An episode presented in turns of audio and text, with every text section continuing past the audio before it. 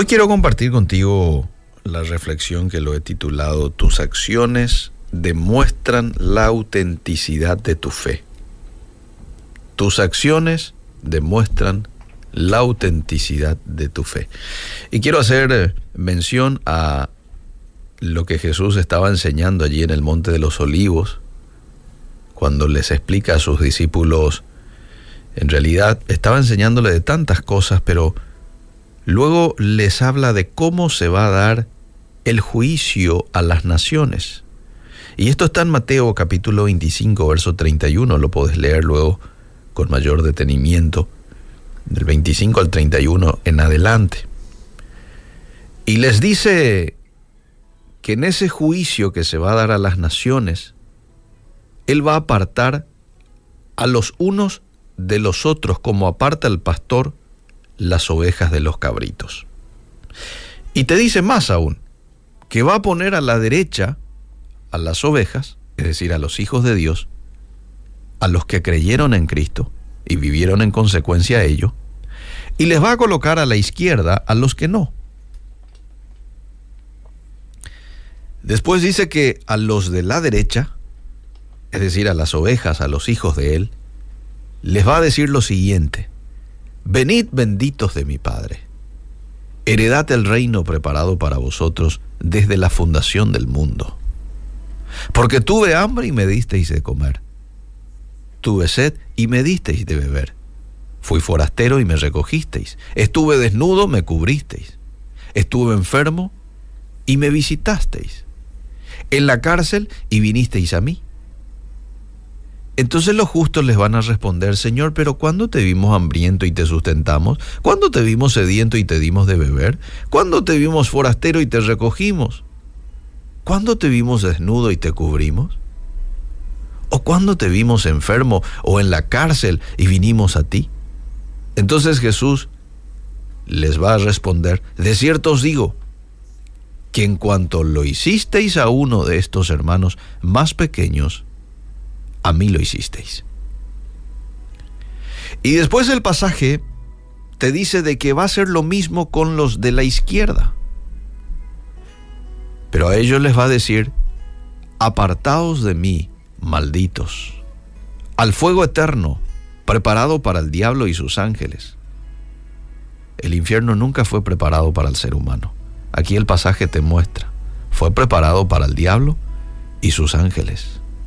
Porque tuve hambre y no me disteis de comer. Tuve sed, no me disteis de beber. Fui forastero, no me recogisteis. ¿Mm? Eh, estuve en la cárcel, no me visitasteis. Y estos le van a volver a preguntar, Señor, pero ¿cuándo te vimos hambriento, sediento, forastero, desnudo, enfermo en la cárcel y no te servimos?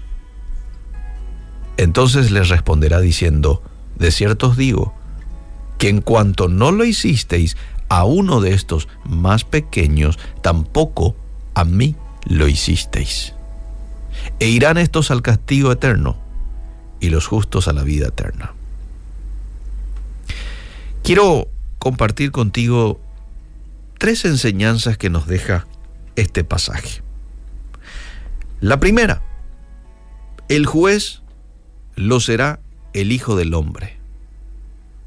El juez lo será Jesús mismo. Y qué consuelo para los cristianos que en ese día grande y terrible, quien se va a sentar en el trono a juzgar va a ser nada más y nada menos que tu Salvador, tu pastor, Salmo 23.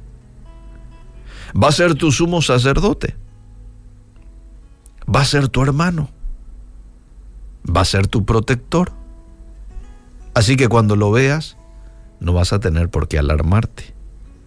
El que va a juzgar va a ser aquel que te salvó de las garras del infierno, de las garras del pecado. Aquel a quien invitaste en algún momento a ser parte de tu vida y le abriste las puertas de tu corazón a Él, Jesús mismo. Y esto es tranquilizador. En segundo, la segunda enseñanza que quiero quitar de este pasaje es que todos van a ser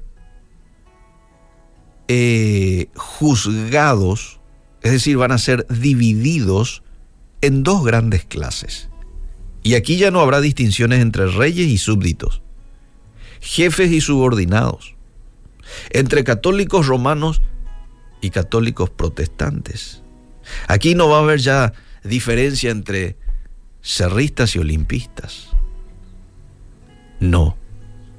La conversión o la falta de ella, la fe o la carencia de ella van a ser los únicos distintivos en el último día. Aquí no hay denominación, aquí no, no, no, no, no. O sos o no sos un convertido, un hijo de Dios. ¿Tenés o no tenés fe genuina? Y la tercera enseñanza que nos deja este pasaje, es importante destacar que en el día del juicio, lo que se va a indagar no será meramente lo que hubiéramos dicho, sino lo que hubiéramos hecho. No se va a indagar solamente lo que hubiéramos profesado, sino lo que hubiéramos practicado. Es cierto que nuestras obras no pueden justificarnos, puesto que somos justificados por la fe. Así dice la Biblia, ¿verdad? Sin embargo, sin embargo, nuestra conducta, amable oyente, es la prueba de la sinceridad de nuestra fe. Y eso nos muestra este pasaje. Nuestra conducta es la prueba de la sinceridad de nuestra fe, de si tenemos una fe genuina. La otra frase que me llama la atención es esa que dice allí, en cuanto lo hicisteis a uno de estos mis hermanos más pequeños, a mí lo hicisteis. ¿A quién se está refiriendo Jesús con mis hermanos más pequeños? Se refiere principalmente a sus seguidores. Pero no te olvides que en el Antiguo Testamento Dios manifiesta un interés especial para con los necesitados.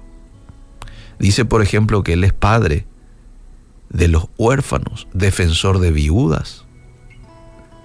En el Antiguo Testamento vemos de que Dios defienda a los pobres. Tiene una especial atención a los extranjeros. Jesús también, durante su estadía en la tierra, en el momento en que desarrolló su ministerio, se compadeció de los gentiles necesitados en su día y Pablo, en Gálatas capítulo 6, verso 10, manda hacer el bien a todos y en especial a los de la familia de la fe. Entonces, en un sentido general, todos los que sufren necesidades, llámese judíos, gentiles, viudas, extranjeros, huérfanos, pobres, todos los que sufren necesidad son sus hermanos más pequeños. Interesante. Y hoy tenés oportunidad de servirle a Jesús. No vayas a desaprovechar la oportunidad que tenés. Vamos a servirle a Jesús hoy. ¿Cómo? Sirviendo a alguien que sufre una necesidad. ¿Qué tipo de necesidad? Bueno, ya el Espíritu Santo te va a indicar qué tipo de necesidad es la que sufre esa persona que está frente tuyo. Algunos probablemente necesidad económica, necesidad de salud, necesidad de afecto, necesidad de salvación. Puede que el, el que tenés cerca, el próximo, el prójimo, tenga todo en materia de cuestiones materiales pero tiene una necesidad grande de Jesús. Esa es una necesidad espiritual. ¿Cuántos necesitan esto? Una necesidad de cambio. Entonces, que hoy sea un día en el que podamos aprovechar juntamente con el Espíritu Santo, poder llegar al necesitado a suplir una necesidad determinada. Gracias por tu palabra, Señor, en esta mañana. En el nombre de Jesús.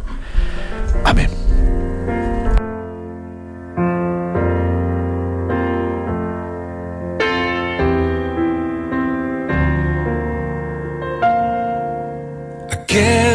Corresponda, quien quiera escuchar. Atentos amigos, que ahora voy a predicar. Comienzo con decirles, basta ya de enmudecer, que las piedras callen y el justo diga amén ¿Quién se atreve a responder?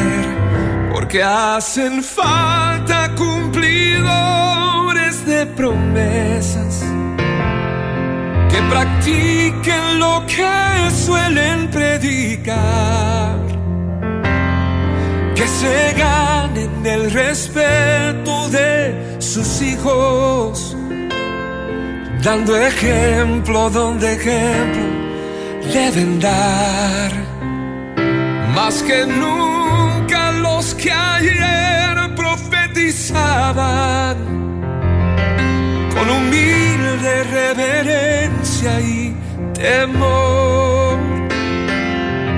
Los que antes de decir que Dios me dijo, esperaban claramente oír su voz que las piedras callen, el justo